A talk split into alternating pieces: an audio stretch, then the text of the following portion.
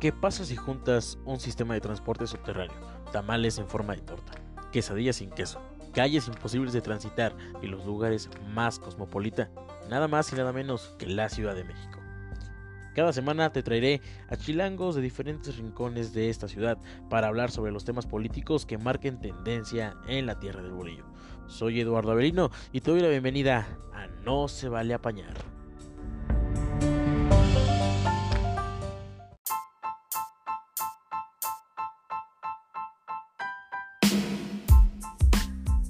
¿Qué tal bandita? Sean bienvenidos a este episodio de No se vale apañar. El tema de hoy, atentado contra Omar García Harfuch.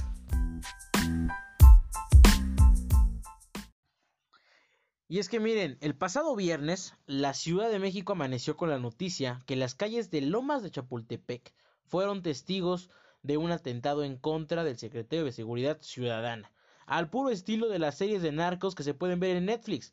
Las redes sociales, los periódicos y diversos líderes de opinión no se hicieron esperar. Hipótesis y teorías inundaron los medios. Y hoy vamos a platicar sobre este tema que sin duda es muy importante para la capital y para el país.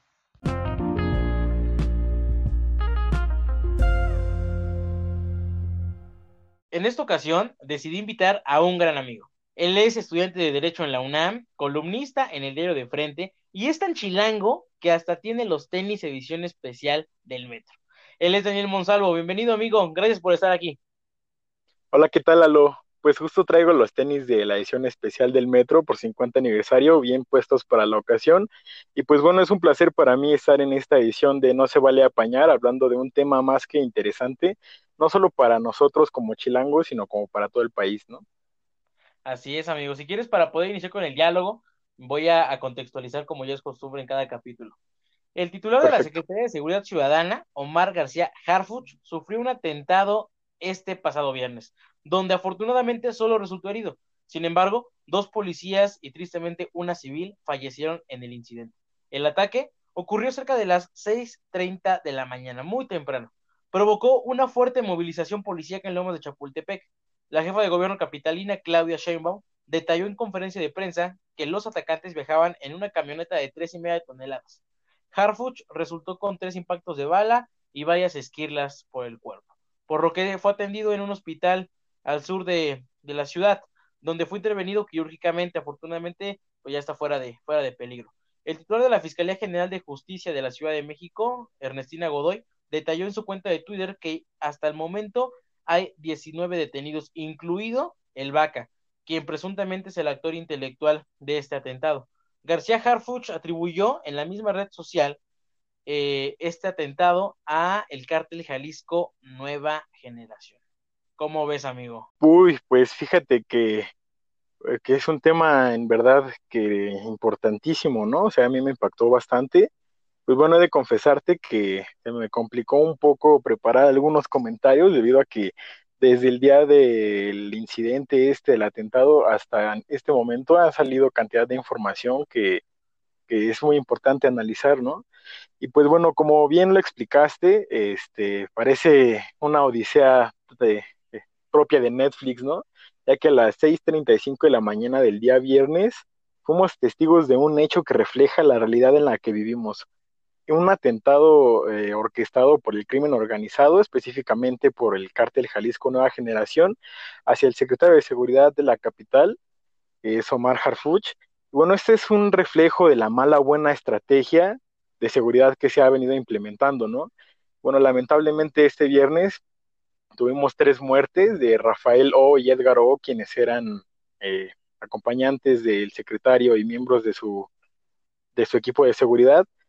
Y también Gabriela Gómez Cervantes, que pues esto sí es demasiado triste, ella es una mexicana de 26 años que pasó por el lugar menos indicado, en el momento menos indicado, para ir a ganarse la vida vendiendo tlacoyos y quesadillas afuera de auditorio, dejando en el simple recuerdo a su esposo, a sus dos hijas de 3 y 9 años. Esto en realidad no sé qué te parece, pero a mí me parte el corazón escuchar esta historia. Sí, amigo, o sea, es, y es bien, sí es muy triste lo, que, lo que comentabas. Yo cuando, ahorita que hice la contextualización, solo mencioné pues, las, las cifras, ¿no? Pero creo que sí es bien importante esto que haces, de ponerles nombre y apellido, porque al fin y al cabo lo tienen, tienen rostro y pues son eh, víctimas de, este, de, este, problema que sufre nuestro, nuestra ciudad y que sufre nuestro país. Y, y sí es muy triste, em, porque yo sé lo que puede llegar a significar. Por un lado, eh, pues que un civil haya salido eh, tan mal de, de, un atentado que no fue su culpa, tú le dices estuvo en el lugar en el lugar menos indicado a la hora menos indicada. Pero también yo me imagino el, el dolor que puede llegar a sentir la familia de estos escoltas que, que se encontraban con el, con el secretario de Seguridad y el propio secretario de Seguridad, ¿no? que mencionaba que eran sus amigos ya de bastante tiempo.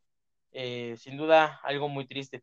Pero es que fíjate que no es, o sea, para nadie es un secreto la Ciudad de México, el mapa de la Ciudad de México se ha pintado de rojo y se ha venido pintando de este color, yo diría, desde finales de la administración pasada del doctor Miguel Ángel Mancera y, con, y en esta administración de la doctora Claudia Sheinbaum en el, en 2018, pues se ha venido consumando este proceso de, crisis de, seguridad que tenemos en la capital. Los vimos que cuando ella entró, los asesinatos, los secuestros eh, subieron de manera estrepitosa. Vimos que apenas a medio año que ella entró, eh, la Secretaría de Seguridad Ciudadana, que en ese entonces estaba eh, encabezada por el secretario Jesús Horta, realizaba un, un, análisis, un ejercicio de investigación de inteligencia y, ya marcaban a cuatro grupos delictivos fuertes en la capital del país, o sea, el grupo de la Unión Tepito, el grupo anti Unión Tepito, este, estaba el cártel de Tláhuac y estaba el de los, si no me equivoco, son los Panchos, este, que son esos, esas cuatro células criminales que pues han venido a, a tener a la ciudad hundida en un proceso de inseguridad tremendo, que ahorita, por esta onda de la pandemia, ya desde el 23 de marzo para acá, ya casi 100 días, pues yo creo que los reflectores y los medios de comunicación locales, pues no le han dado la importancia a, este, a este problema. Y que aún a pesar de que estamos en pandemia y estamos encerrados en cuarentena, los números no han bajado, no han bajado, siguen, siguen estando ahí. Sí, eh, la verdad es que, es, eh, bueno, para empezar, este, no te quise interrumpir, tienes mucha razón al decir que, pues, aunque se queden cifras, estas personas tenían nombres y apellidos y una vida eh, por delante y por detrás, ¿no? Entonces, eso sí me parece muy importante rescatarlo. Y pues como tú dices, eh, recordemos que Miguel Ángel Mancera negó la existencia de los cárteles. Eh, no sé cómo lo veas tú, pero yo creo que fue un poco cobarde y un poco como sumiso de negar la existencia de estos, porque pues de una cierta forma como que se deslindaba, ¿no? Y bueno, eh, como tú bien lo acabas de decir, una investigación de, era un informe de la Dirección General de Inteligencia de la Policía de Investigación, confirmó, de hecho, en el 2018 la confirmación, que diga, la operación de cuatro peligrosos cárteles del crimen mexicano. Entre ellos estaba el cártel Jalisco Nueva Generación, el cártel Nueva Generación de Tepito, el cártel Tláhuac y la Unión de Tepito, ¿no? Y pues todos sabemos que es una realidad que pues se disputan los territorios a base de pues de todos estos atentados, de todos estos tiroteos que se que llegamos a ver, que cobran la vida no solo de, de los miembros de estas organizaciones, sino de los propios militares, y en este caso de civiles que son ajenos totalmente a estos a estos grupos delictivos, ¿no? Y bueno, sumado a una emergencia sanitaria, como tú bien lo mencionas, justamente estamos atravesando una emergencia de seguridad que si bien se agravó por esta crisis del COVID-19, se ha venido viviendo desde hace añísimos, ¿no? Y bueno, es que el crimen organizado ha venido operando desde hace 40 años, incluso más, dentro de, del país. Y bueno, no sé si recuerdas que incluso en el 2018 la Comisión Interamericana de Derechos Humanos, en su informe anual, venía expresando su especial preocupación por el contexto de inseguridad en México. Y aquí tengo algunos datos que pues si quieres los podemos analizar. Eh, vi que el INEGI registró poco más de 34 mil homicidios dolosos solo en el año del 2018. Y en la Ciudad de México justamente perfiló en el lugar 22 de los estados más peligrosos en todo México. Entonces yo creo que sí es como, pues como que viene una, una historia antes, ¿no? De este atentado. Yo creo que viene a ser abrirnos los ojos a los capitalinos porque tú lo, tú lo, lo mencionabas bien en este informe de inteligencia. Eh, yo creo que bastantes de los chilangos no estamos con, no, somos conscientes de que aquí en la capital del país, en, la capital política de nuestro, de nuestro México y de las ciudades más importantes, yo me atrevo a decir la más importante de América Latina, pues se, vive una, una situación de, de, de, crimen organizado tremenda, o sea, y ejemplos sobran, tan solo en, en, en, estos años recientes que acaban de pasar, o sea, tenemos el caso de, de Plaza Arts, de, sí, sí fue Plaza Arts, ¿no, amigo? Sí, sí, lo de la esta persona, ¿no? Fue una mujer, me parece. Sí, que, fue una mujer que atentó. Otro, atentado, pero era pues, por luchas de, eran este conflicto de crimen organizado. Este, que yo creo que sí, hombre. Langos no, no, no somos conscientes o no, o no, no sé si no queremos ver que, que cuando nos hablan de crimen organizado, cuando nos hablan de narcos, pues nos volamos siempre, ¿no? O nos vamos nos imaginamos lo que, lo que esté pasando en, en Sinaloa, allí con el cártel de Sinaloa, o nos imaginamos Jalisco con el cártel Jalisco Nueva Generación, nos viene a la mente Michoacán, pero creo que no, no, no es muy común que la gente cuando le dices este crimen organizado, le dices narco, narcotraficantes, pues se imagina la Ciudad de México, pero no, la verdad es que sí, aquí en la Ciudad de México también hay crímenes, crimen organizado, también hay estos cárteles y que, y que incluso pues este cártel Jalisco Nueva Generación es de los que, de los cárteles grandes en nuestro país, eh, eh, son los que tienen mayor ocupación aquí en, nuestra capital del país. Y eso que el cártel Jalisco, dentro de los cárteles grandes del país, eh, apenas yo me acuerdo que en 2017, 2018, lo catalogaban como, como un niño de brazos, ¿no? Si lo, si lo comparaban contra el cártel de, de Sinaloa, ¿no? El que antes encabezaba el Chapo es, es, preocupante, yo creo que sí, como tú lo comentabas, este, este atentado contra el secretario de Seguridad Pública, pues viene a ser eh, pues viene a sacar a la luz esta crisis que pues en la Ciudad de México habíamos tenido como debajo de la, de la alfombra. Sí, hombre, que tienes razón al decir que muchas personas se, se pues se hacen de la vista gorda cuando alguien habla sobre el narcotráfico, no le presta mucha intención cuando en realidad se puede presentar aquí a la colonia siguiente, ¿no? Que en este caso fue en Chapultepec, en este o en la colonia, en, por la Plaza Art, la, la Plaza Arts, pues sí es como que está aquí a la vuelta de la esquina prácticamente este problema y muchas personas no queremos ni siquiera enterarnos, ¿no? De toda la crueldad que vivimos día con día. Completamente, amigo. Yo creo que sí. Es un tema que vale muchísimo la pena, pues que lo analicemos y seamos, seamos responsables, ¿no? Porque yo creo que hay unas alcaldías que sí lo, que sí lo viven más, más de cerca. Yo creo que Tláhuac es una de esas alcaldías que son testigos día a día del, del, crimen, del crimen organizado que se vive. Qué bueno que según ha ido a la baja las actividades de ese cártel a partir de la detención de Ojos, pero que también recordemos que fue todo un show, ¿no? O sea, es, yo creo que esto nos da perfecto para poder también analizar. Eh, Omar García Harfuch, recordemos que no, pues, no fue el primer secretario de seguridad que tuvimos aquí en la, en la Ciudad de México, sino más bien que sí, claro este señor García Harfuch vino a, suplir al anterior secretario, que era este que comentábamos, Jesús Horta, que dio resultados pésimos, yo diría pésimos aquí en la, en, la Ciudad de México, y que en una jugada inteligente la doctora Claudia Sheinbaum pues hizo un cambio, uno de los primeros cambios en su gabinete, ¿no? Y nos vino a traer a este señor, a García Harfuch, que yo, a mi parecer, es una persona muy preparada, es joven, muy joven, este, a comparación de los demás eh, pues funcionarios públicos, si no me equivoco, tiene 38 años por ahí, no tiene más de 40. Sí, que Este, este cuate es originario de Morelos y está muy preparado académicamente también, ¿eh? Porque por aquí tengo, él estudió Derecho en la Universidad Continental y estudió Seguridad Pública en la Universidad del Valle de México. Además de que cuenta con cursos, tiene un diplomado en Seguridad Nacional e Internacional por, por la Universidad de Harvard y también tiene un seminario en Orden y Gobierno este, por el FBI, así como también certificaciones por la DEA. Pero yo creo que este cuate es un policía de carrera que entró en 2008 en la Policía Federal, tuvo un papel pues destacado en la lucha también contra el narcos. También creo que es algo que no la mucha gente no sabe este señor, de García Harfuch, pero él estuvo en la guerra contra el narco de Felipe Calderón, participando en la Policía Federal. Este, pero yo creo que la gente no lo ubica porque, porque García Harfuch siempre se ha mantenido con un perfil bajo, y, desde que entró a, la, titularidad de la Secretaría de Seguridad de la Ciudad de México, se ha limitado a simplemente eh, comunicar los triunfos que ha tenido esa Secretaría, que no han sido pocos, hay que reconocerlo en lo que lleva, este, se, ha, se ha visto resultados y detenciones importantes aquí en la ciudad. ¿Tú qué opinas al respecto, amigo? por supuesto, como lo acabas de mencionar, esta persona incluso pues, pareciera que por herencia ya estaba destinada a dedicarse a la carrera policíaca. Eh, su abuelo y su padre fueron eh, grandes, este, grandes ciudadanos dentro de, de la policía que, de México, ¿no?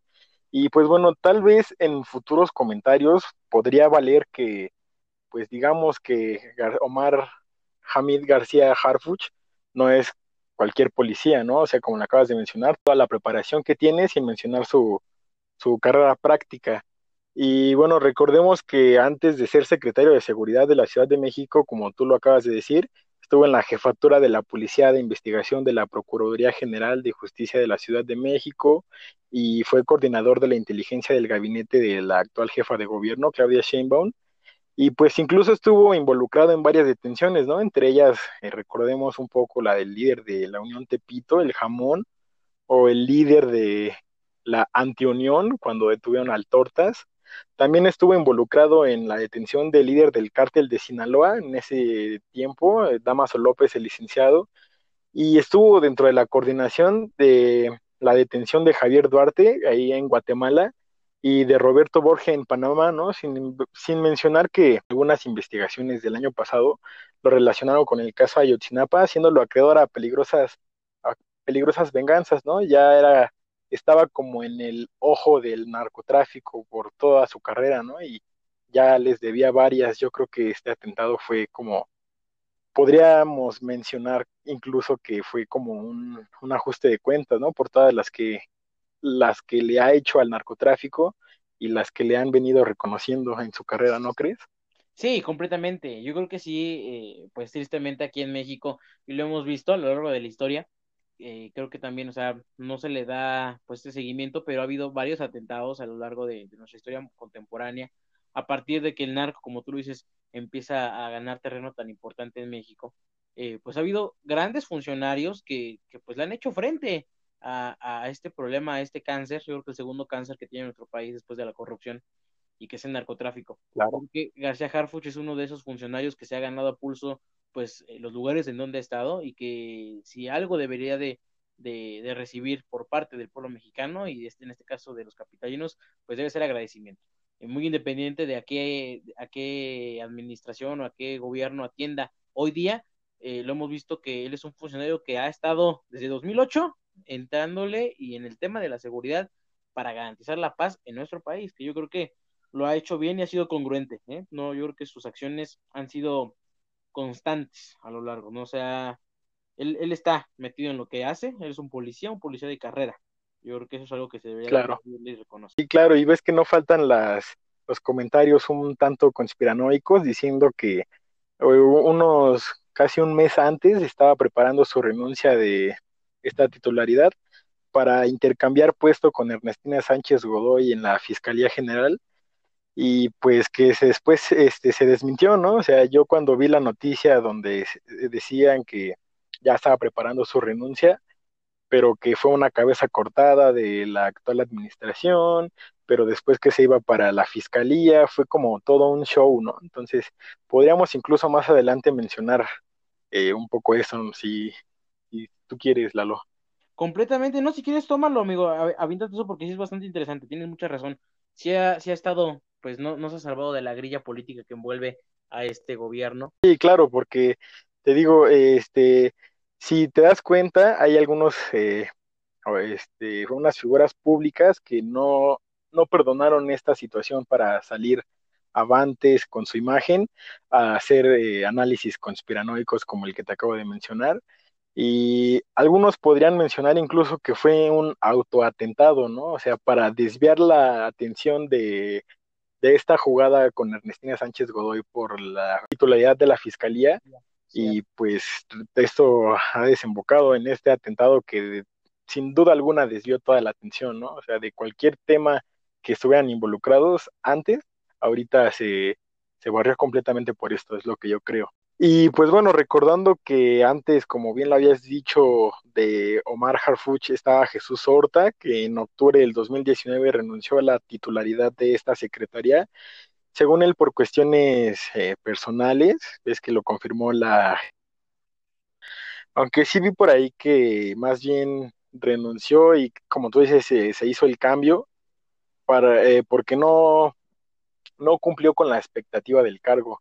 Ves que en ese entonces, en agosto de, de ese año del 2019, hubo muchísima inseguridad y la presunta violación en Azcapotzalco, y ves que hasta se hizo una marcha por toda esta inseguridad y violencia sexual, donde lo bañaron de diamantina rosa, ¿no? Sin embargo, la, la jefa de gobierno, Claudia, este, afirmó que su cargo fue satisfactorio y pues que cumplió con todas sus, con sus expectativas cuando eh, justamente lo cambiaron, ¿no? ¿no? Sé qué opinas tú. ¿Crees que si hayan sido por motivos personales, fue parte de una cortina o cómo, cómo lo asimilas tú?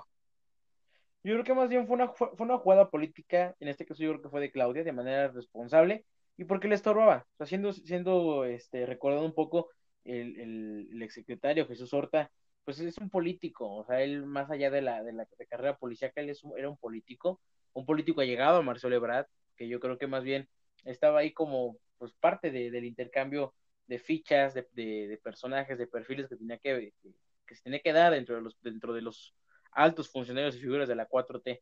Yo mira más que aprovechó Claudio Sheinbaum la oportunidad, como tú dices, en ese, en ese año la Ciudad de México empezamos a ver eh, como lo que yo comentaba al principio, cómo se pintaba de rojo y, más en ese, en ese tema tan que tanto ha, ha, dañado a nuestra ciudad, que es el tema de la violencia de género, de los feminicidios, y que yo me acuerdo que yo, yo creo que Claudia vio que no daba el ancho, este, y pues aprovechó para sacarlo, ¿no? Porque pues era uno de los secretarios que no tenía tanta cercanía hacia ella, yo te digo, yo por lo que puedo ver fue una, fue una jugada política, y aprovechó la oportunidad para poder integrar a su equipo pues a, un perfil como es Omar García Harfuch, un perfil que yo creo que podía sumar más a su gabinete, que, que de por sí su gabinete es bastante controvertido, ¿no? Yo hace un, dos capítulos tenía aquí invitado a Diego Lozada y hablábamos justo, tocábamos el tema de la doctora Claudia, que se ha visto un gabinete, pues él, él comentaba, Diego, que era un gabinete inexistente a su parecer, que yo coincido con él, con él, este, muy pocos secretarios y funcionarios de, de la doctora Claudia se han, dado el, ancho y han estado a, ayudándole de manera sustancial a su gobierno y a su administración. Que yo creo que García Harfuch es uno de esos pocos que, que, que llegó a sumar y a, y a ser una pieza de, alto valor para, para, su gabinete. Sí, claro, ¿eh? ya me sumo con ustedes dos, ya somos tres que creemos que la administración de Claudia Sheinbaum ha sido prácticamente inexistente y ni se diga de Jesús Horta, nueve, diez meses en el cargo y pasó completamente desapercibido. ¿eh? Yo no vi ni que le aplaudieran, ni que le ni que lo desprestigiaran ya hasta los últimos días de su cargo. Pero pues bueno, fue así como dio inicio a esta larga travesía que se iba a enfrentar eh, García Harfuch para, para pues hacerse el titular de todas las notas el día de ayer, ¿no? El día viernes. Y todavía el día de hoy, creo que estamos grabando esto día sábado, todavía fue tema, ¿no? De, de, de la opinión pública. Hoy ya más sí, que nada yo creo que las hipótesis, ¿no? Pero oye, ahorita que tocas el tema de, de, Jesús Horta, creo que algo que, algo que sí, este, fue yo creo que de lo más, este, pues rescatable, o, o más bien que vale la pena mencionar, es que todavía bajo su administración fue cuando la Guardia Nacional entró aquí a capital, a la capital.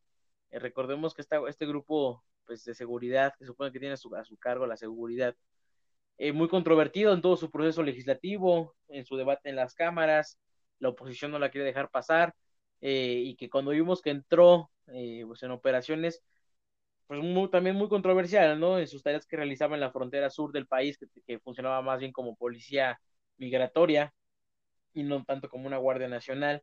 Pero aquí en el, en el particular caso de la Ciudad de México hemos visto que la Guardia Nacional ha tomado papeles un papel de apoyo, de soporte a la policía de la Ciudad de México. ¿Tú cómo ves ese, su papel que ha llevado aquí la, la, Guardia Nacional en la capital, amigo?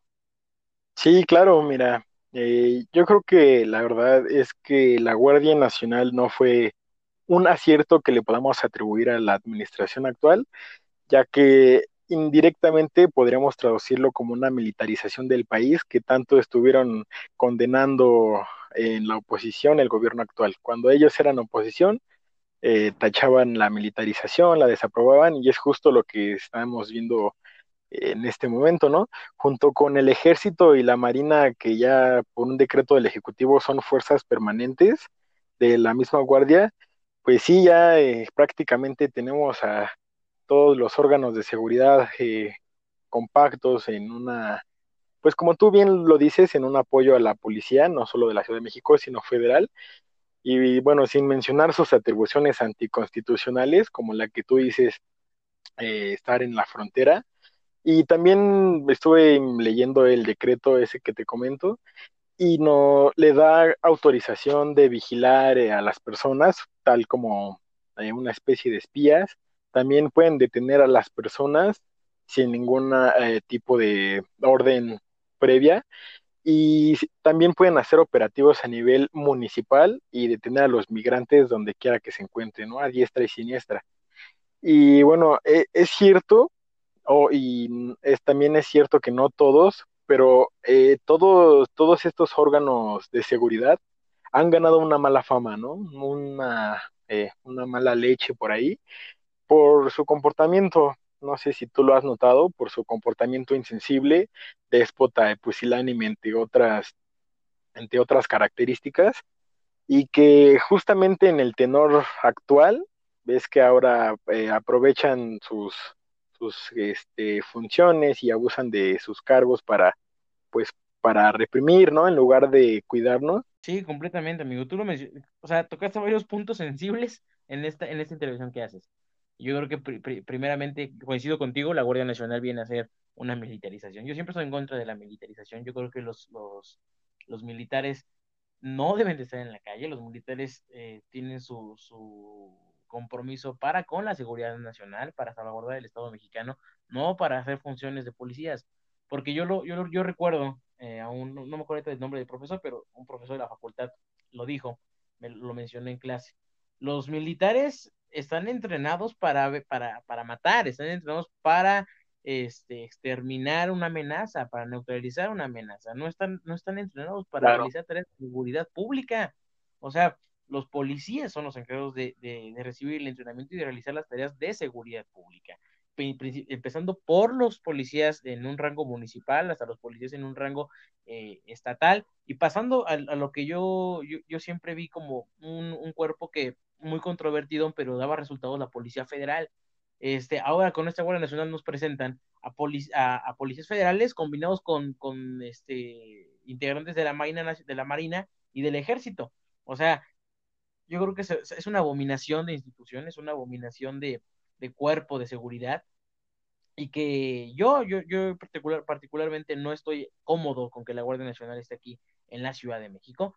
Eh, te digo, yo creo que aquí en la Ciudad de México, afortunadamente, la, el cuerpo policial de la capital del país eh, ha sido un cuerpo policial dentro de lo que cabe, o sea, tampoco digo que sea el mejor, pero dentro de lo que cabe ha hecho, pues, eh, actuaciones decentes cuando, cuando, se les, cuando se les demanda de verdad que, que accionen. Ya tenemos, como lo mencionabas tú, la detención del Tortas, la detención de, del Ojos que se había hecho, de todos estos capos de, del crimen en la ciudad. Lo han hecho, la Guardia Nacional se ha mantenido en la línea hasta ahorita, pero sin duda a nivel nacional han hecho algunas apariciones y lamentables. Sí, claro, como tú dices, cada órgano está diseñado para específicamente sus propios cargos y ahorita que nos combinen todo, es como, aparte de ser un nuevo, eh, eh, nuevo protagonista de una discusión institucional y constitucional, pues sí nos haría reflexionar, ¿no? Ya que como bien lo mencionas, eh, la preparación deberían tenerlo primero los policías de la Ciudad de México y resulta que hasta son los más obesos o los que no tienen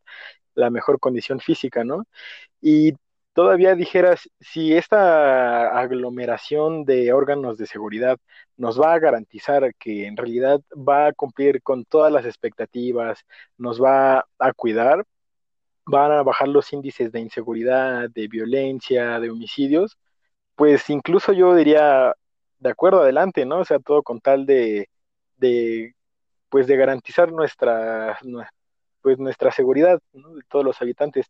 Pero es claro que estamos eh, viviendo completamente algo diferente, ya que este 2019 eh, tuvo incluso más homicidios dolosos que el propio 2018. Hace ratito te dije que el INEGI en el 2018 había registrado 34 mil muertes y el 2019 se registraron poco más de 35 mil, ¿no? O sea, eh, algo estamos haciendo mal, algo no está funcionando, algo no está saliendo como debía, algo no está saliendo como se tenía planeado y pues podríamos incluso decir que lo del atentado contra García Harfuch fue un resultado, ¿no? De la mala, las malas políticas que se han venido empleando. No sé cómo lo veas tú con esas políticas de abrazos, no balazos, acúsenlos con sus mamás, ¿no?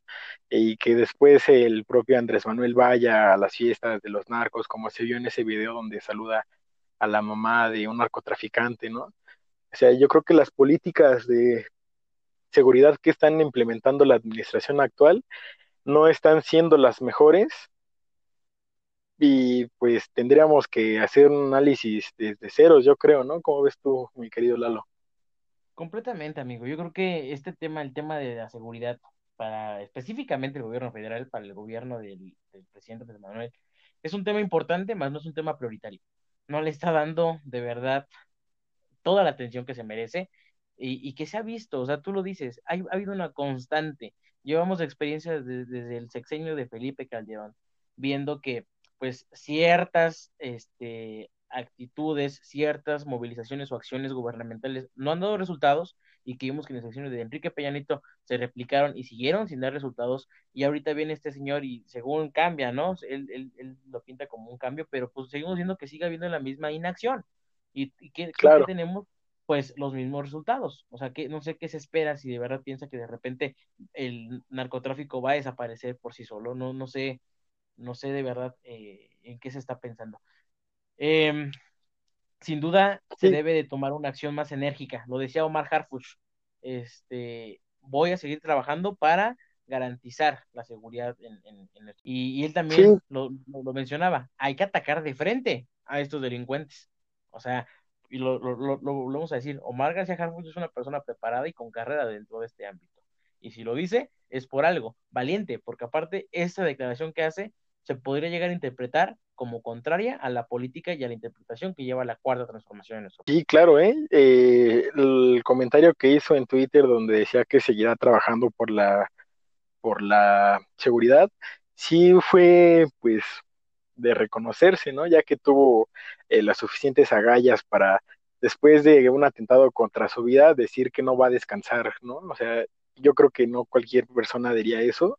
Yo creo que sí hay que reconocerlo y hay que aplaudirlo, pero hay que exigírselo más que nada. No queda en un comentario de Twitter, no queda en que pues lo diga y de que ya todos lo veamos, sino hay que exigirle que en verdad trabaje, pues ya su, su titular del Ejecutivo, Andrés Manuel, no sé si viste en el video que se publicó hace un par de horas, en la tarde de este sábado, donde dice que no son cobardes, que tienen miedo, pero que pues van a seguir, eh, si bien no una lucha, pues va a seguir esta, esta neutralización con, contra los contra los órganos delictivos de que tanto afectan a nuestro México. Y pues bueno, pareciera incluso que antes de este atentado les estaba dando facilidades y confianza a los a estos cárteles, ya que pues ves eh, que estaba liberando a a los hijos de no sé quién y que también estaba eh, saludando a las mamás de no sé quién, pues yo podría incluso decir que les estaba prácticamente invitando a seguir como están, ¿no? No veo ninguna, ningún tipo de autoridad en este, en este señor.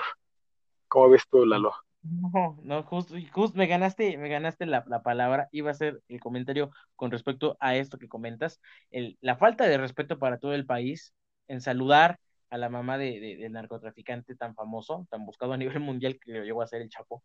Una falta de respeto a, todas las mamás de los desaparecidos, a todas las mamás de las víctimas del narcotráfico. Se me hace una falta, un atropello completo, este, pues al, a, muchos mexicanos. Y esta otra situación que tuvo el, año pasado del, del, operativo fallido, tremendo fallido en, en Culiacán, allá en Sinaloa, este, que demostró que el Estado mexicano está rebasado, a, ojos de muchas personas y de, la comunidad internacional, el Estado mexicano estuvo rebasado. Y, yo apenas hace unos días veía unos videos de unos eh, comentaristas italianos que mm, especialistas en seguridad y en, el tema de, lucha contra el, tráfico eh, de drogas, de armas, ellos mencionaban que ellos no dicen que el, el, Estado mexicano sea inexistente, dicen que hay lugares en el país donde el Estado mexicano es inexistente. Y es que es verdad, porque mucha gente de Culiacán lo dice, el Estado mexicano en Culiacán, en Sinaloa, es inexistente. En las sierras, este, eh, allá en Guerrero, es un estado, el Estado mexicano es inexistente, porque puede más y tiene más poder esos, grupos, esos grupos de crimen organizado, esos grupos de narcotráfico, lo vimos, tienen eh, una preparación táctica muy, muy, alta, tienen una capacidad armamentaria muy alta y una capacidad económica también. Entonces, creo que el Estado mexicano sí ha sido rebasado, coincido con estos italianos, que ha sido rebasado eh, en, algunos sectores geográficos de nuestro país. Y mientras no haya la, voluntad, porque es voluntad, porque el Estado mexicano tenemos los recursos para poder hacer frente, pero mientras no haya voluntad política, porque es voluntad política, no vamos a poder eh, avanzar en esta, en esta lucha, porque aunque no lo queremos decir, este, hay una lucha con el narcotráfico que no vamos a poder acabar hasta que alguno del, de, hasta que el Estado mexicano, pues ahora sí que se agarre los pantalones y agarre y ataque de frente. Pues sí, claro, mira, déjame comentarte algo que también vi justo en lo que estábamos diciendo de la detención fallida en Culiacán. Ves que se hizo todo un, eh, este, otra odisea tipo Netflix donde los narcos estaban en las calles con todas sus armas, este, cosas de este estilo. Vi que incluso tenían armas que se utilizaron en la Segunda Guerra Mundial, ¿no? Que es algo que me parece hasta un chiste, ¿no? Que el, ni siquiera nuestro ejército nacional tenga armas eh, tan, bueno, yo no sé de armas, pero no sé si no tenga armas buenas como los que tiene aquí el narcotráfico, sin mencionar que, como tú dices, ya tienen un control territorial, tienen incluso un control de sanidad, ¿no? ves que justo aprovechándose de esta pandemia empezaron a regalar este, cosas de salubridad y tapabocas y guantes de látex y cosas de este estilo. Incluso ves que no dejan pasar ni siquiera a nadie externo a sus territorios, no dejan ni entrar ni salir porque están completamente apoderados de, ese, de esos lugares, ¿no? Como tú dices, las sierras, los lugares donde siembran. Y sí, es una cosa que no sé a ti, pero a mí me espanta demasiado. Ahora imagínate el control económico que tienen dentro de esa región, dentro de ese territorio, donde el Estado mexicano, bien lo dijiste, no tiene ningún, este, ninguna presencia, ninguna existencia y no se diga el Estado de Derecho que ha sido muy, muy debatible en, en este, pues en esta administración actual, ¿no? Pero yo creo que lo más preocupante es todavía la legitimidad que tienen en esos sectores, porque la gente los legitima, tú lo dijiste, lo, lo vimos, regalaron despensas, estaban realizando acciones este, supletorias al Estado mexicano. O sea, y la gente los legitima, la gente los protege, lo veíamos cuando atraparon a Chapo y lo extraditaron, hubo movilizaciones de personas en, el estado de Sinaloa que exigían la liberación del Chapo. Eso, eso es algo muy preocupante y que no es más que las consecuencias de eh, la fallida, las fallidas acciones que ha llevado el gobierno mexicano, no solo este, sino los pasados también, pero también este, eh, en contra del crimen organizado. Yo creo que es, una, es, es un tema que se le debe dar la importancia. Yo lo, yo, yo, la, yo lo decía al principio. Es un tema importante, pero que no, no, no ha sido prioritario. Yo creo que nada más ha quedado en el discurso, ha quedado en el tintero. Este, sí, estamos platicando, amigo, del, del, del atentado contra Omar García Harfuch. Yo creo que también lo que hay que destacar es la forma en cómo se llevó. Eh, veíamos que, que había armas pues bastante poderosas, en este caso los seis fusiles Barrett calibre 50, eh, que esto también es, pues, viene muy ligado con lo que estábamos platicando de, de, la, de la capacidad armamentaria que tienen esos grupos criminales, ¿no?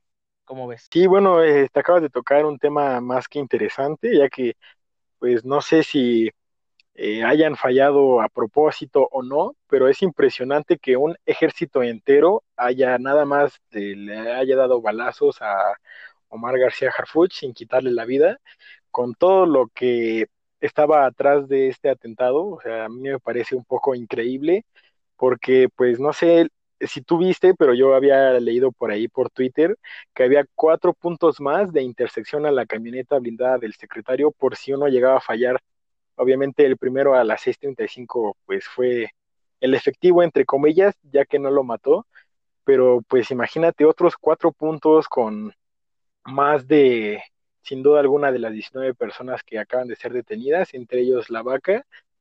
Y pues bueno, como tú lo dices, armas que rompen blindaje, armas que aciertan al blanco desde un kilómetro de distancia, las bombas molotov, las barrets, entonces todo el arsenal que se encontró y que no hayan matado a pues al secretario, podríamos este, incluso como hacer unas teorías, ¿no?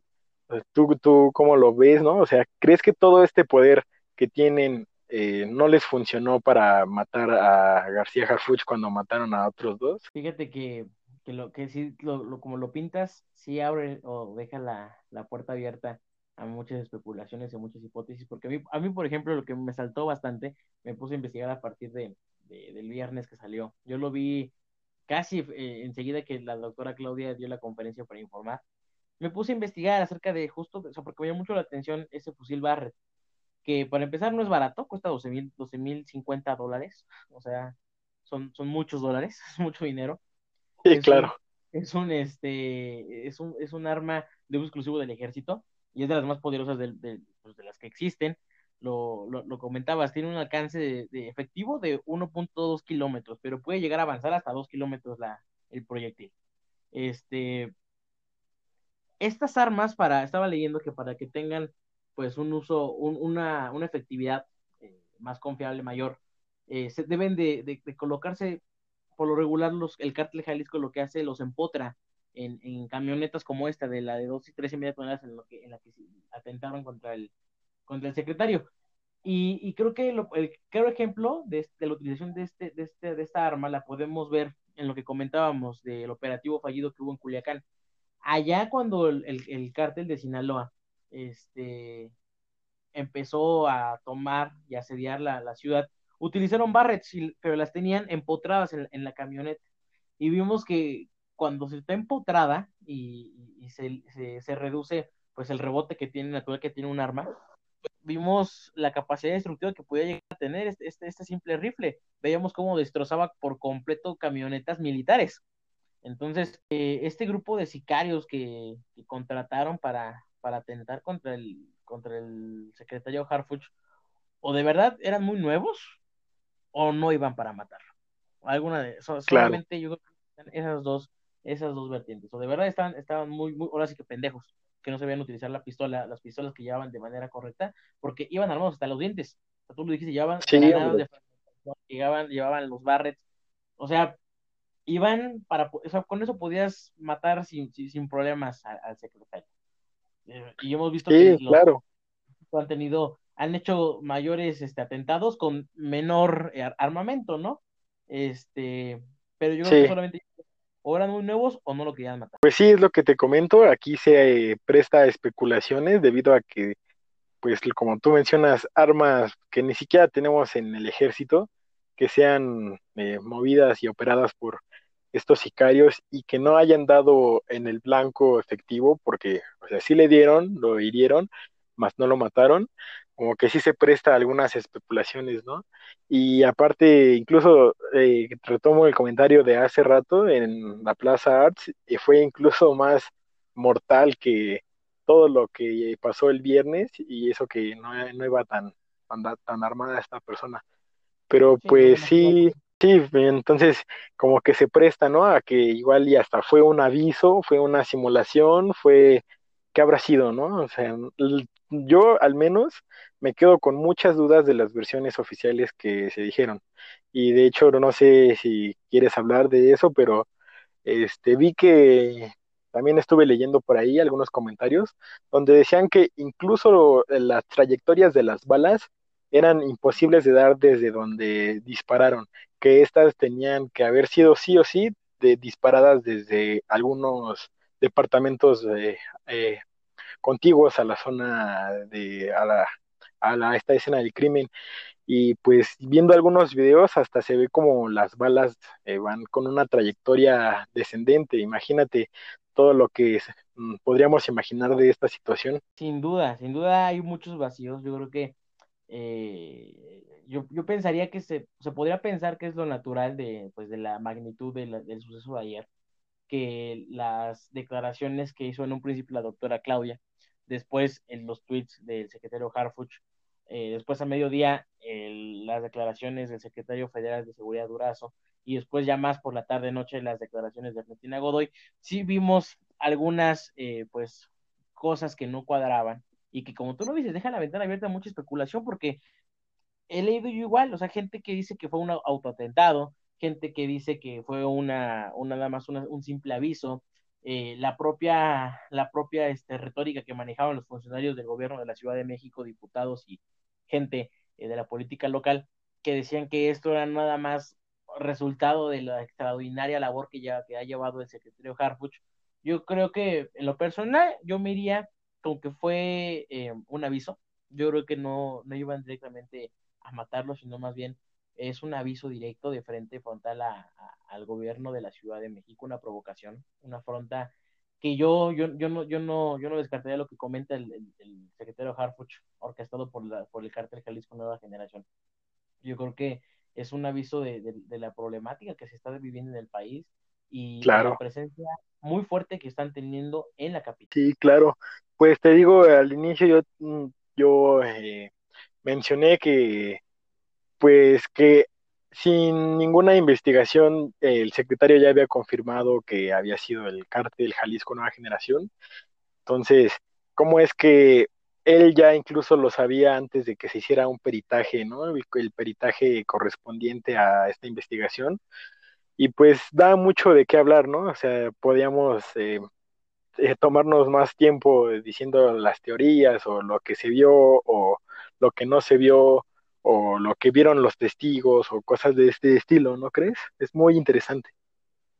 Sí, sí, sin duda es algo muy, es un tema que da para mucho diálogo y que sin duda alguna en los próximos días se irán destapando más cosillas que no, yo creo que no, no hay que dejar de lado también, es interesante o importante destacar lo que comentaba el secretario Durazo, ¿no? Que ya se había recibido una amenaza eh, con dos semanas de anticipación del cártel Jalisco hacia un funcionario, el, el, el secretario Durazo decía hacia un funcionario del gobierno, eh, que en este caso la Secretaría Federal de Seguridad lo que hizo fue proteger y aumentar la seguridad para los funcionarios federales. Yo creo que no, no pensaron que, fuera a ser para el, para el secretario de Seguridad local, eh, Omar, este, pero sin duda yo creo que el Estado mexicano tiene los recursos para haber podido prever esto, pero pues, ahora sí que los agarraron en curva, o no tan en curva, ¿no? Porque también vimos que el, secretario de Seguridad, eh, Harfuch, sí este, modificó un poco sus protocolos de seguridad, empezó a viajar en la parte trasera de la camioneta, cuando antes viajaba siempre en la parte delantera, no sé, yo creo que sí es un tema que, que, que abre mucho que abre mucho el debate. Da mucho de qué hablar y de hecho me estaba reservando este comentario para las conclusiones, pero pues si ves que el video que te digo desde hace ratito, Andrés Manuel dijo que ya se, o sea, el propio presidente, el propio ejecutivo había dicho que ya se habían recibido amenazas y que no por nada García Harfuch estaba viajando en una camioneta muy bien blindada y muy bien acompañado con, me parece que iba con nueve personas en su equipo de seguridad, era porque ya se tenía conocimiento de esta, pues de este atentado, ¿no? Y si bien es cierto que el cargo que ejerce ahorita Omar eh, Harfuch no es un cargo nada, o sea, es un cargo muy peligroso. Eh, ¿Cómo es que él exactamente como acabas de decir, ya se había sentado hasta atrás en una camioneta muy bien blindada y pues nada mal acompañado, ¿no? O sea, dieron la vida dos de sus amigos y compañeros por él, entonces sí habría que analizar bien eh, por qué, ¿no? ¿Por qué, por qué pasó? ¿Por qué, se, por qué los habían amenazado? ¿Por qué no lo mataron? sea, es un tema amplísimo, ¿no? Completamente, amigo. Te digo, yo creo que en los próximos días se va a ir abriendo y destapando un poco más la, la información, o se van a ir acomodando las piezas. Pero fíjate, este, yo creo que también ya antes de que acabemos el, el, capítulo, yo creo que es importante también destacar, o yo creo que sería, para mí, creo que vale la pena bastante, la importancia de los escoltas este, para funcionarios de gobierno, eh, tanto capitalinos como federales Yo, yo estuve, yo no estuve muy, no, no, no vi con muy buenos ojos la desaparición del Estado Mayor Policial, que es el que se encargaba de eh, brindar de escoltas, de protección de seguridad a los funcionarios de gobierno de la ciudad, desde diputados hasta secretarios, hasta la propia jefa de gobierno. Eh, yo creo que fue eso una medida pues populista o para estar acorde a, los, a, a las líneas discursivas este, que traía esa cuarta transformación, pero creo que a partir de lo que vimos el día viernes, la doctora Claudia debería de reconsiderar eh, esa acción que tomó de desaparecer a los, a los cuerpos de escoltas y más bien pues hacer, eh, tomar con responsabilidad. Yo creo que no muchos capitalinos, o yo creo que la mayoría de los capitalinos vamos a entender pues la, la, la, necesidad que se tiene de, de, contar con estos cuerpos de seguridad, pues que de una u otra manera atienden a, a, la naturaleza de los encargos de estos funcionarios, ¿no? Este, yo creo que si el, el, el, secretario Omar no hubiera contado con este cuerpo de seguridad, hoy estaríamos hablando de la, del asesinato. Sí, claro, o sea, muy bien dicho lo que acabas de mencionar. Esta, estos eh, discursos populistas que se han venido presentados por la administración actual, pues se ha visto que incluso desde lo que dijo Andrés Manuel, que a él lo cuidaba el pueblo y que no necesitaba de una, de una guardia o que no necesitaba de acompañantes, o incluso la propia jefa de gobierno, eh, cuando entró a su oficina, eh, grabó un video, no sé si lo viste, donde se empieza a preguntar y casi, casi a hacer mofa de por qué las ventanas de su oficina están blindadas. Entonces, esto nos debe dejar en claro que, pues, es importante, ¿no? O sea, eh, por mucho que cuide el pueblo a un servidor público de tal calibre, pues también hay que tener las medidas de seguridad a la, a la mano y no, no pasar sin precaución alguna. ¿No crees? Completamente, amigo. Ahorita que, que mencionas esto, ahorita se me viene a la mente eh, la forma de cómo asesinaron a Colosio, ¿no? A Colosio lo cuidaba el pueblo. Yo creo que hay que empezar a ser más, deben de empezar a ser más responsables. Tomar, tomar esto como, pues, habrá sido como haya sido, pero ahora sí como diría aquel personaje, pero tuvieron suerte. O sea, corrimos con suerte, el, país corrió con suerte, las instituciones, instituciones mexicanas y capitalinas corrieron con suerte de que esta de que este atentado no terminara de la peor manera, eh, que hubiera sido el asesinato del, del secretario.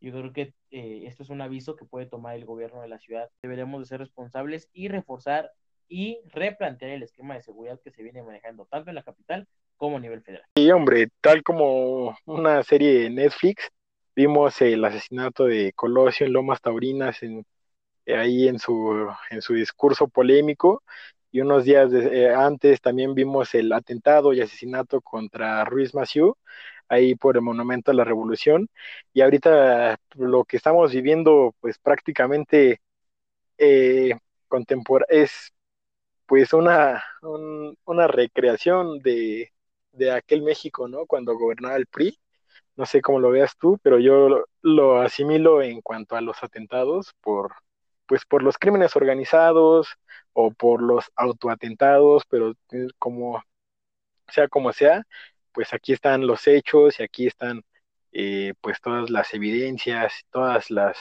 las pistas y todo lo que hay por, por investigar de estos temas, ¿no? Completamente, amigo. Yo creo que sí estamos viviendo, o sea, perfectamente esto podría dar para una serie de Netflix. Este, y tristemente yo creo que estamos, estamos viviendo, nuestro país está viviendo pues eh, varias escenas y capítulos pues que ya, ya, hemos, ya hemos pasado, ¿no? En, años anteriores, que, que, estaría muy feo que volviéramos a caer en esto, ¿no? Yo creo que está, está aún a muy buen tiempo este gobierno y los gobiernos estatales están a muy buen tiempo de recapacitar, de hacer una reflexión y de, y pues de virar, ¿no? De virar, de dar la vuelta y cambiar el rumbo para bien, porque al fin y al cabo, pues todos estamos en este barco llamado México y pues todos tenemos que trabajar y echarle para que a México le vaya bien. Amigo, conclusiones generales y pronósticos, ¿qué traes en mente? Cuéntame ya para acabar. Pues sí, mira, yo creo que como conclusión podríamos este, decir que este, este atentado es, es condenado y es muy lamentable. Eh, la, esto no nada más nos deja eh, unas cuantas cosas que debemos de reflexionar y poner en práctica. Una de ellas, como lo estuvimos mencionando, es ponerle más atención a la seguridad. No es un tema eh, nada importante, al contrario, tenemos que poner ahí más atención de la que hemos estado brindando, la que se ha estado brindando por parte de la administración actual, y pues esperar a que, que se termine toda la investigación para que haya algunas resoluciones finales y oficiales y que nos, por lo menos que nos convenzan, ¿no? A la mayoría. Si no son las verdaderas, pues que nos convenzan por lo menos.